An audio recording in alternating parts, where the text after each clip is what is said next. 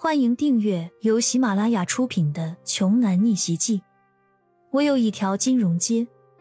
作者：山楂冰糖，由丹丹在发呆和创作实验室的小伙伴们为你完美演绎。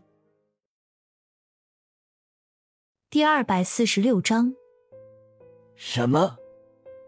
青羽，这颗神药居然是你的！房间内的人又全都原地愣住了。这种世所罕见的宝物，竟然不是唐老先生带来的，竟然是自家孙女原来救的，这谁敢相信呢？死丫头，你奶奶是白疼你了。你有这么好的东西，怎么不赶紧早点拿出来？人命关天呐！震惊之后，秦中国高高扬起巴掌就要扇下去。住手！秦聪连忙上前阻止道，然后沉声对秦青雨说：“青雨，这丹药你从哪里弄来的？为什么不拿出来？”“是啊，是哪个高人送给你的？”唐洪峰也来了兴趣，也想见见这个高人。景青雨被这么多人逼问，自己的父亲更是要出手打他，心里早就委屈极了，说。这，这是别人送给我的。到底是谁啊？秦聪迫切的想知道这个高人，说不定这人会彻底治好自己的妻子。见所有人都在等着他回答，秦青雨咬了咬牙说：“就是刚才被你们赶走的骄阳先生给我的。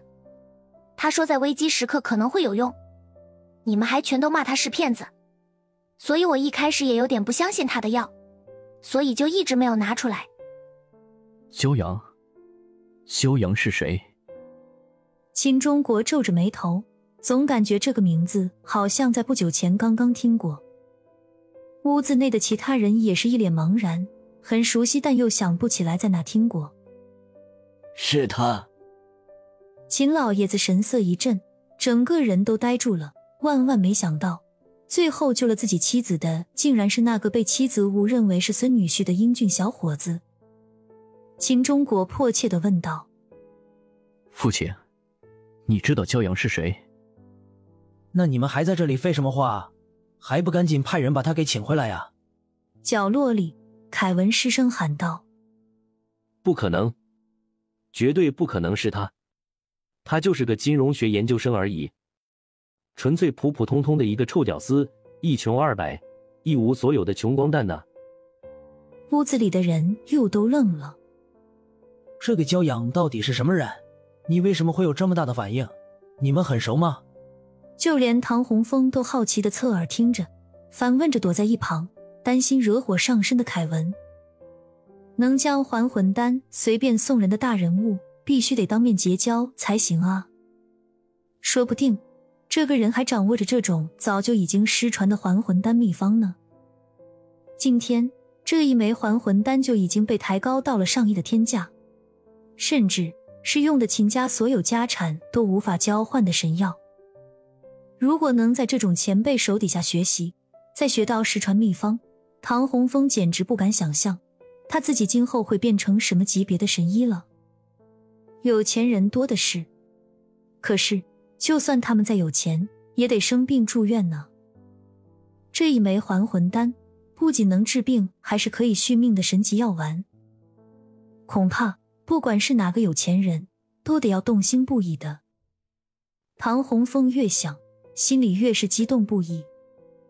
秦聪颓废的坐在椅子上，捂着头，仿佛又苍老了几岁。唉，都是我老眼昏花呀。是我害了自己的发妻呀！没想到骄阳先生的医术如此高明，可是我刚才居然随随便便就把他打发走了，都不知道还能不能有脸面把人家给请回来了呀！众人不解，秦老先生为什么如此懊悔？秦羽，这骄阳到底是何方神圣？老爷子怎么突然会这样了？秦中国问向自己的女儿，秦青雨苦笑说：“不久之前，你们来的时候，屋里不是还有两个人吗？其中一个主张用这颗丹药的人，被你们骂走了。那个人就是骄阳，竟然是他，是刚才被他们赶走的年轻人。他们还说人家是太狂妄自大来着。房间里除了唐洪峰，所有人都唏嘘不已，追悔莫及。他们一个个张着大嘴，脸上阴晴不定，内心的波动久久不能平息。唐洪峰看着众人的表情，很不解：至于这么震惊吗？既然认识，就请过来不就好了吗？只是唐老先生却不知道。屋子里的人震惊的不是骄阳这个人，而是他们刚才竟然把唯一的救命恩人给撵走了，而且言语上相当难听。所有人脸上觉得火辣辣的疼。想起骄阳走之前说让他们不要的后悔，这句话就像一记响亮的巴掌扇在每个人的脸上，真是让他们羞愧的想要去死。一开始骄阳就阻止过主治医生用药。把后说的很清楚，会要了老人的命，结果没有一个人听，反而一直在嘲讽，直到最后被众人赶出去。金聪更是大言不惭的说要给对方一笔钱，夸对方演技好，没想到人家出手就是千金不换的神药。本集播讲完毕，想听更多精彩内容，欢迎关注“丹丹在发呆”。